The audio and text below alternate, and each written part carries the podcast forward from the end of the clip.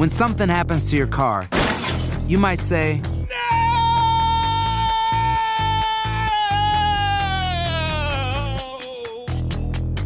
My car. but what you really need to say is something that can actually help. Like a good neighbor, State Farm is there. And just like that, State Farm is there to help you file your claim right on the State Farm mobile app. So just remember, like a good neighbor, State Farm is there. State Farm, Bloomington, Illinois. No hay nada como un teléfono nuevo. Y si quieres uno ahora, aprovecha la oferta de Boost para estar conectado con los tuyos. Cámbiate a Boost Mobile y llévate un Samsung Galaxy A15 5G gratis. Boost tiene las redes 5G más grandes del país, con máxima señal, para que sigas tus sueños sin miedo al éxito. No esperes, visita ya tu tienda Boost Mobile local y llévate tu Galaxy A15 5G gratis. Solo en un Boost Mobile cerca de ti. Oferta por tiempo limitado, solo clientes nuevos. Requiere suscripción al servicio, un dispositivo por línea, impuestos adicionales. Aplican otras restricciones. Visita una tienda para detalles.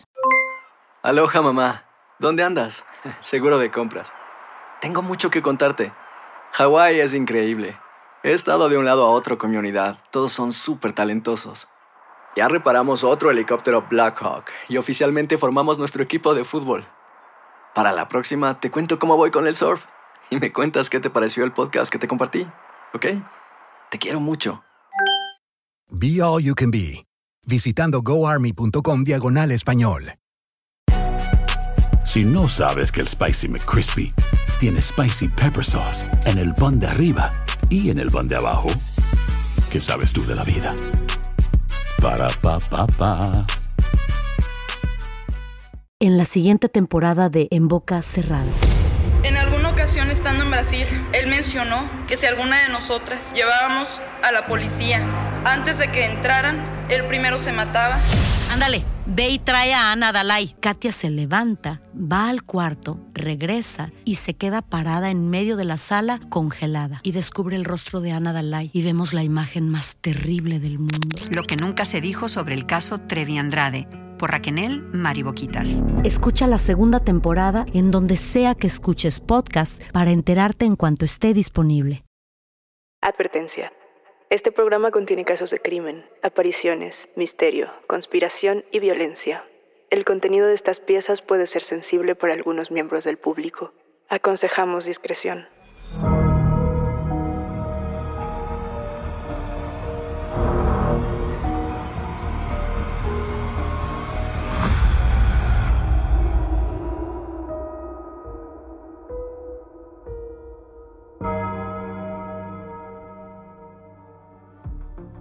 Saludos enigmáticos, bienvenidos, bienvenidas a esta conversación con nuestros especialistas en misterio. Los invitamos a seguirnos en nuestras redes sociales, Instagram y Facebook, porque hoy vamos a hablar con el doctor Ricardo Solís. Él es líder en el campo de la neurociencia y la percepción extrasensorial y nos va a platicar sobre Jacobo Greenberg y su desaparición. Recuerden que pueden escucharnos a través de la app de Euforia, la página de YouTube de Euforia Podcast o donde sea que escuchen sus podcasts. Y no se olviden de suscribirse o seguir el show para que no se pierdan ni un momento de enigma sin resolver. Jacobo Greenberg Silverbaum fue un neurofisiólogo y psicólogo mexicano conocido por sus investigaciones en el espiritismo y también en el chamanismo. Ya hemos hablado de él en otros episodios, como cuando hablamos de Pachita, y también cuando tocamos el tema de los chamanes en México. Pero para poder conocer de fondo a esta personalidad de la psicología y del espiritismo en México, tenemos con nosotros al doctor Ricardo Solís. ¿Cómo estás, Ricardo? ¿Qué tal, Daniel? Muchísimas gracias por invitarme.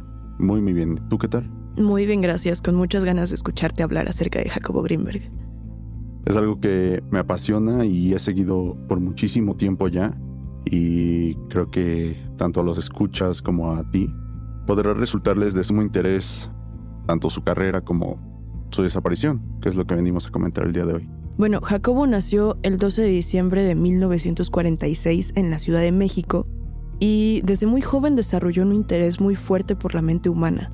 Pero para poner un poquito en contexto a los enigmáticos acerca de Jacobo, ¿por qué no nos cuenta sobre sus inicios? Hay que tener siempre en cuenta que un punto esencial en la carrera de Jacobo surgió muchísimo antes incluso de que él iniciara su carrera. La muerte de su madre, víctima de un accidente cerebrovascular, fue lo que generó un interés genuino y creciente en la mente, que era lo que más le interesaba y lo que él buscaba investigar más. ¿Tú crees que podríamos decir que esta, mm, este interés vino de una especie de trauma? Yo creo que más que un trauma se trata de un afán por descubrir qué es lo que hay detrás de. Aún al día de hoy, 2023, sabemos muy muy poco de la mente, sabemos muy poco de los sueños y salvo la parte física del cerebro, se conoce muy poco de la conciencia y Jacobo estaba interesadísimo en ello. Y justamente fue él uno de los pilares para conocer algunos rincones de la mente que no conocíamos hasta su tiempo. Pero, ¿cómo fueron sus estudios? Jacobo fue un psicólogo por parte de la UNAM. Estudió ahí un tiempo, investigó y posteriormente cursó sus estudios en psicofisiología en el Instituto de Investigación Cerebral en Nueva York.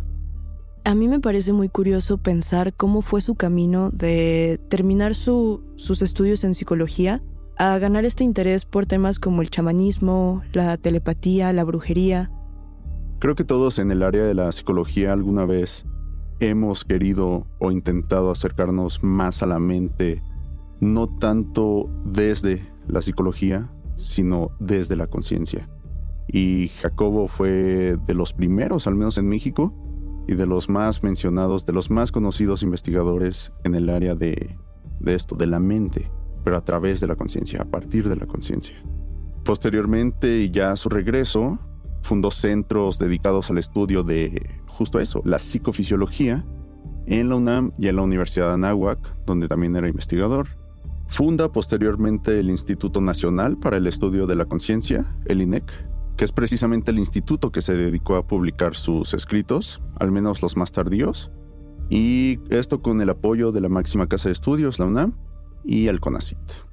Justamente ahora que menciona sus libros, fue a finales de los 80 cuando sacó el libro El cerebro consciente, y esta fue la pieza que lo puso en el foco en los círculos culturales y científicos del país. Y justamente aquí fue cuando se conoció este término la teoría sintérgica. ¿Qué nos puedes contar de esto? Hay mucho que hablar alrededor de esto, de la teoría sintérgica, sobre todo porque, como bien mencionabas, él estuvo en el foco y fue una parte fundamental para el desarrollo de la investigación. Sin embargo, no todos estaban a favor de su investigación y lo que él proponía. Justamente también fue una parte muy controvertida, pero ¿por qué? Había quienes creían que sus investigaciones estaban más basadas a encontrar lo que él quería encontrar y no tanto a encontrar las respuestas de sus hipótesis. Esto es un tema que aún al día de hoy se sigue, se sigue debatiendo demasiado, pero lo cierto es que lo hizo. Lo hizo durante mucho tiempo y pocos se atrevieron a hacerlo. Hablando ya más específicamente de la teoría sintérgica, esta teoría surge de dos palabras, síntesis y energía. Y en este postulado el Dr. Greenberg aseguraba que los seres humanos somos completamente capaces de modificar la realidad, todo lo que nos rodea. Esto es la teoría sintérgica. También hay otro término en su obra que me gustaría que nos explicaras. Es la latiz. La latiz es esta red de conciencia universal que nos rodea todo el tiempo y que forma la realidad en la que estamos nosotros habitando ahorita.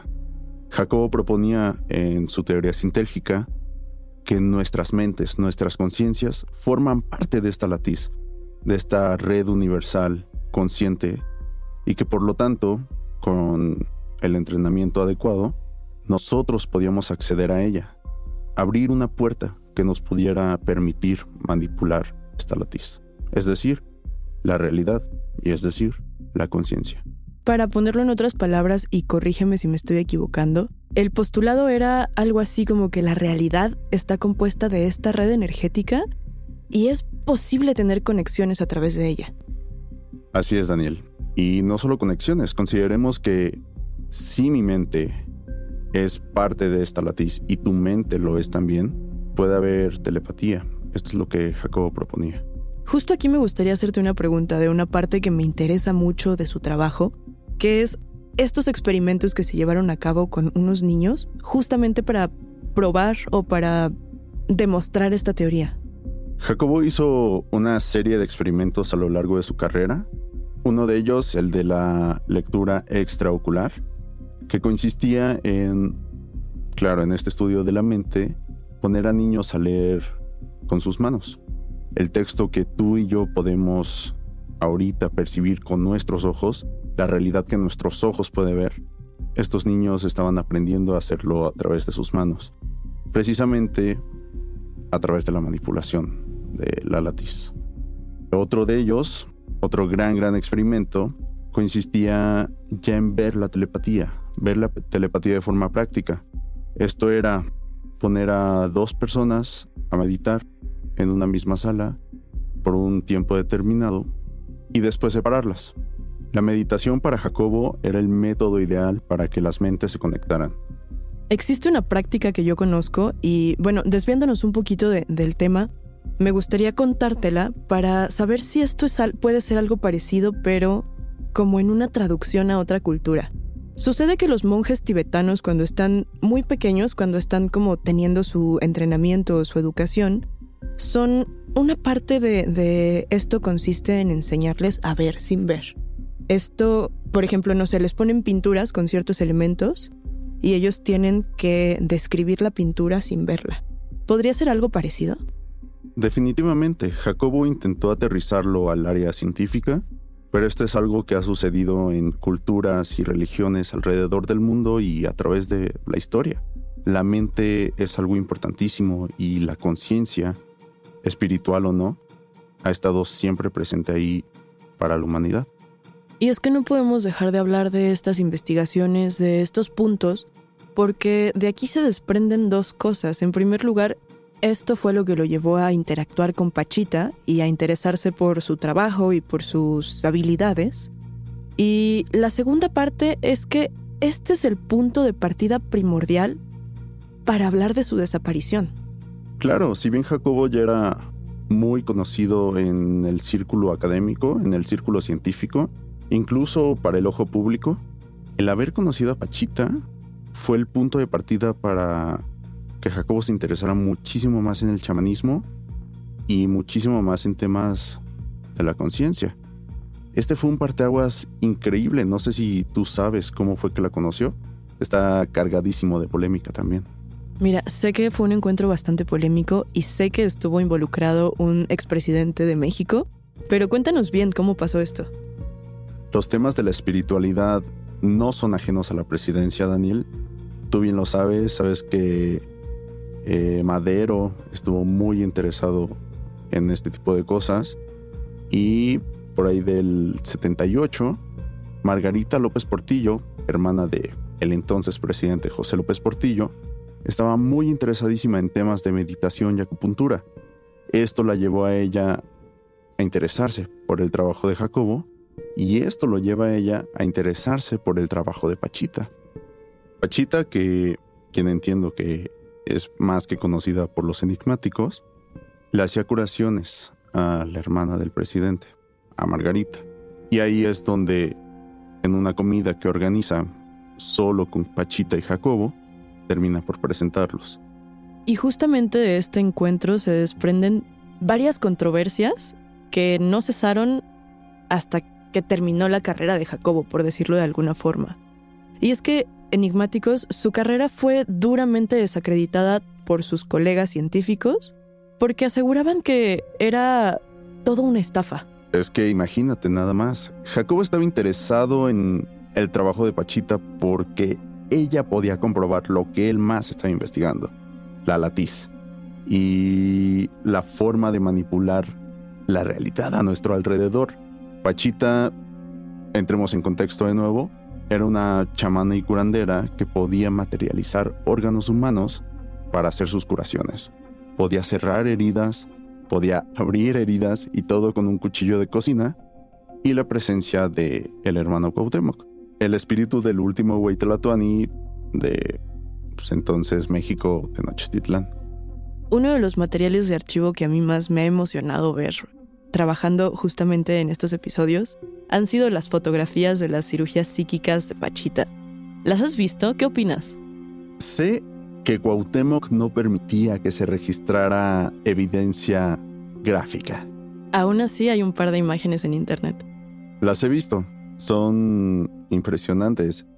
Y si a eso le sumas los testimonios de la gente que iba con Pachita, gente que iba como testigos, la verdad es que resulta difícil, si no es que imposible, no creer en ello.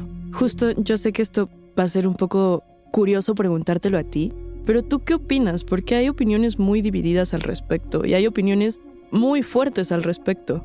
¿Tú piensas que estas cirugías psíquicas eran reales?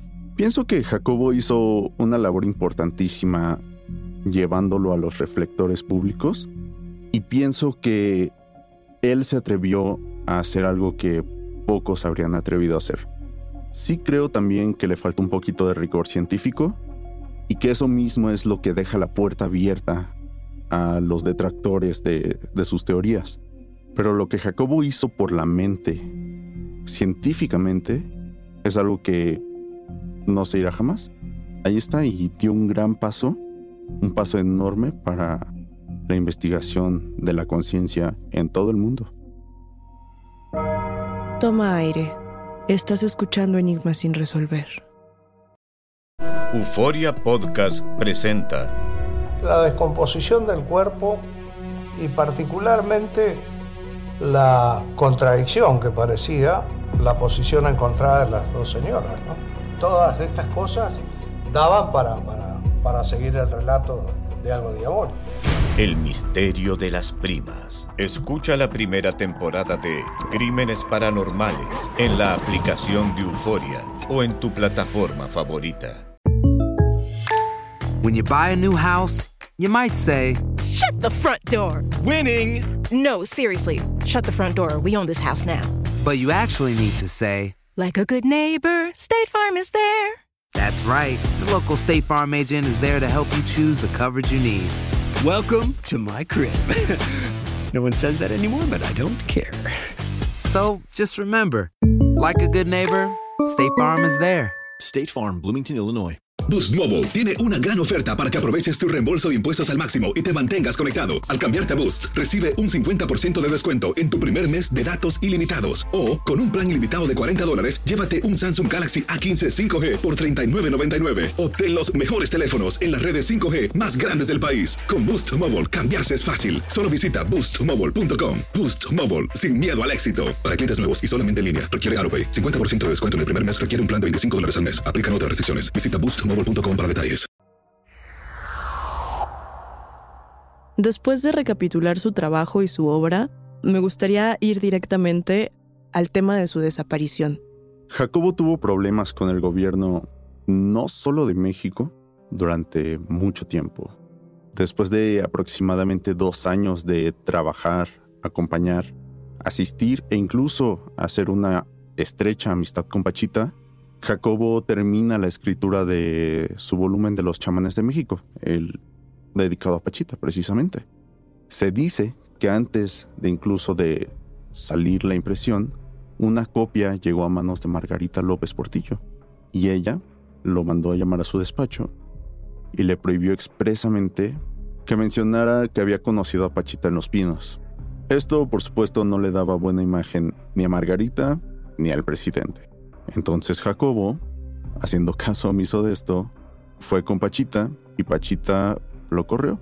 Tiempo después confesó que, que efectivamente gente de parte de la presidencia había ido a visitarla y la amenazó diciéndole que o despedía a Jacobo y se separaba de él o alguno de los dos iba a morir.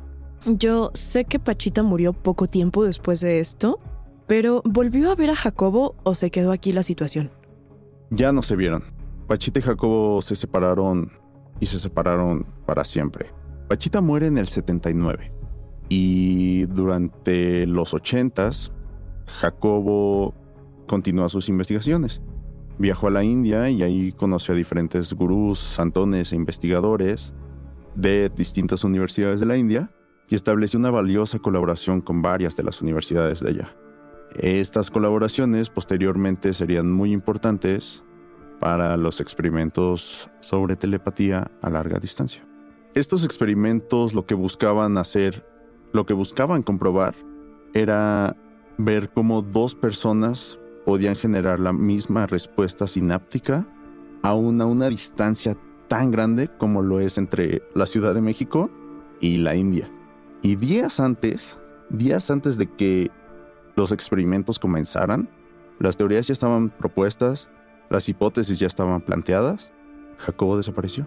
Su desaparición es muy extraña porque Jacobo desapareció el 8 de diciembre de 1994 a los 47 años y esta fecha era muy cercana a su cumpleaños. De hecho, el día que desaparece, su familia le había organizado una fiesta y él nunca se presentó. Pero según los testimonios de su misma familia, esto no los preocupó porque Jacobo era así. A veces simplemente no llegaba, a veces desaparecía por días. Claro, esto era algo muy de Jacobo. Podían pasar días enteros sin que Jacobo apareciera, pero siempre alguien sabía algo de él, ¿sabes? Sobre todo su hija. Su hija era muy cercana a él y por supuesto después de cierto tiempo que no supo nada, entró en estado de alerta. Se reportó la desaparición y las autoridades del entonces Distrito Federal se involucraron de lleno en la búsqueda. Sin embargo, nada pudo concretarse y pocos avances se hicieron al inicio. ¿Conocemos el dato de cuántos días pasaron antes de que esta desaparición fuera tomada en serio y se considerara una persona perdida? Lo último que se sabe de Jacobo es del 8 de diciembre y el reporte oficial se hace hasta el 12.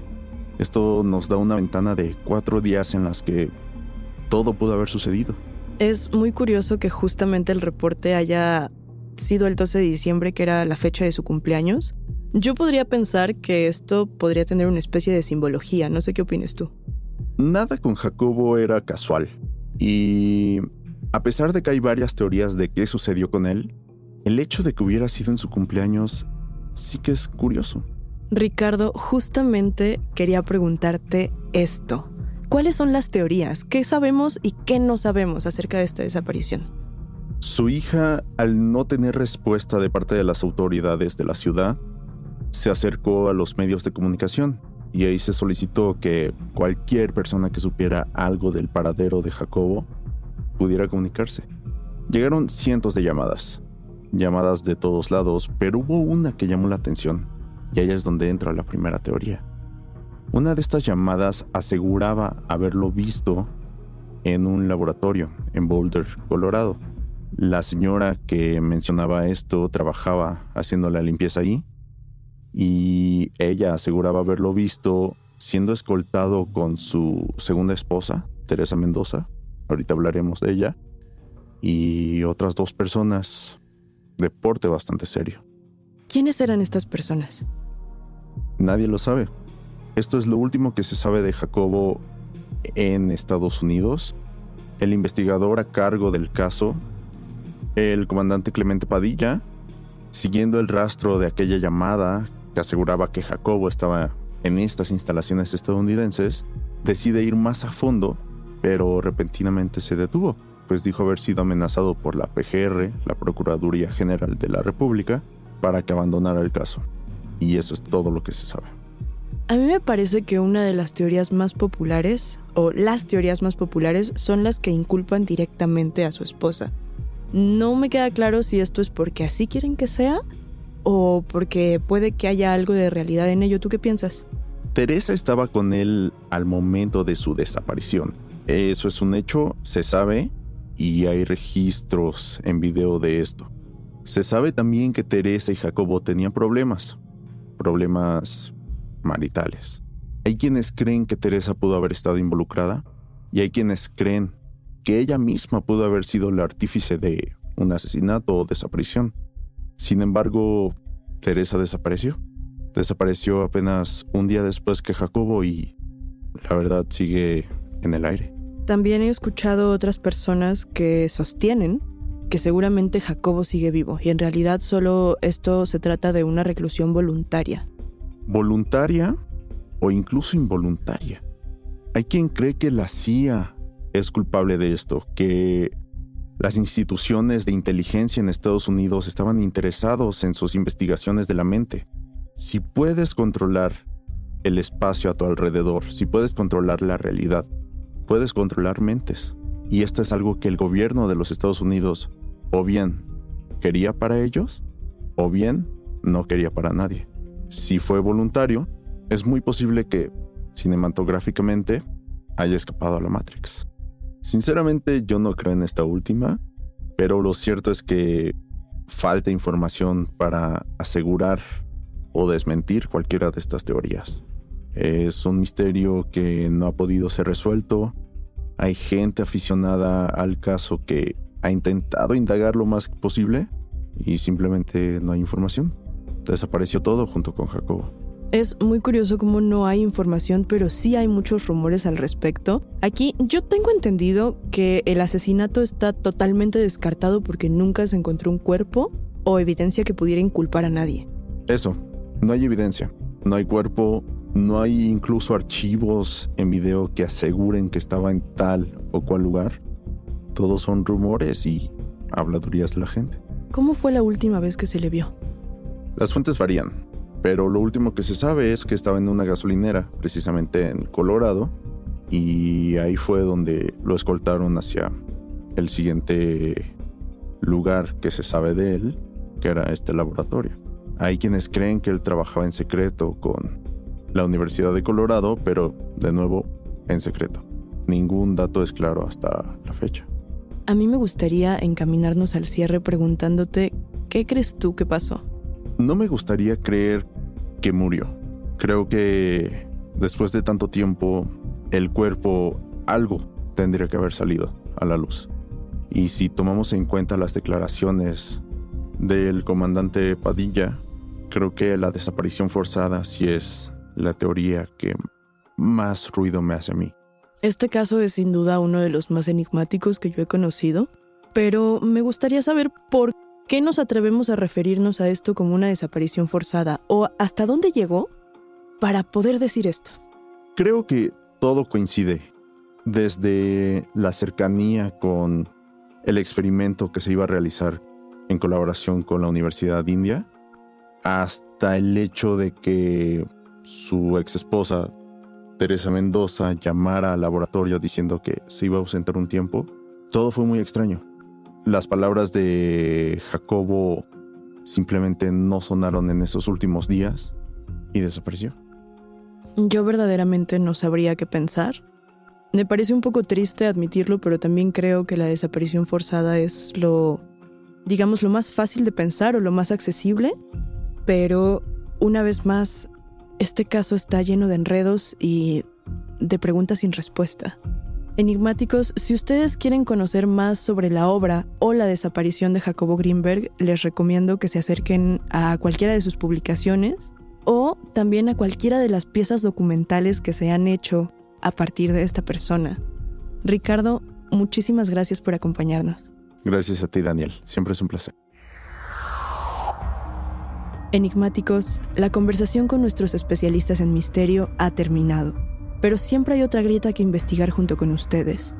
No se olviden de seguirnos en nuestras redes sociales, nos encuentran a través de Instagram y Facebook. Yo soy Daniel Duarte y ha sido un macabro placer compartir con ustedes.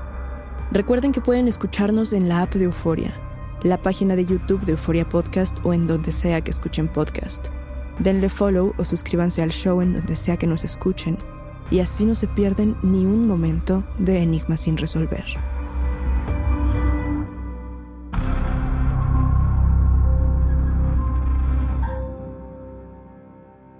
Boost Mobile tiene una gran oferta para que aproveches tu reembolso de impuestos al máximo y te mantengas conectado. Al cambiarte a Boost, recibe un 50% de descuento en tu primer mes de datos ilimitados. O, con un plan ilimitado de 40 dólares, llévate un Samsung Galaxy A15 5G por $39.99. Obtén los mejores teléfonos en las redes 5G más grandes del país. Con Boost Mobile, cambiarse es fácil. Solo visita boostmobile.com. Boost Mobile, sin miedo al éxito. Para clientes nuevos y solamente en línea, requiere AroPay. 50% de descuento en el primer mes requiere un plan de 25 dólares al mes. Aplican otras restricciones. Visita para detalles.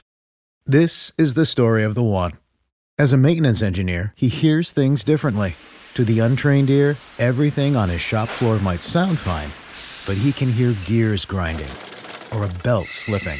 So he steps in to fix the problem at hand before it gets out of hand. And he knows Granger's got the right product he needs to get the job done, which is music to his ears. Call, clickgranger.com, or just stop by. Granger, for the ones who get it done. Ohio, ready for some quick mental health facts? Let's go. Nearly 2 million Ohioans live with a mental health condition. In the U.S., more than 50% of people will be diagnosed with a mental illness in their lifetime. Depression is a leading cause of disability worldwide. So, why are some of us still stigmatizing people living with a mental health condition when we know all of this? Let's listen to the facts and beat the stigma. Ohio, challenge what you know about mental health at beatthestigma.org.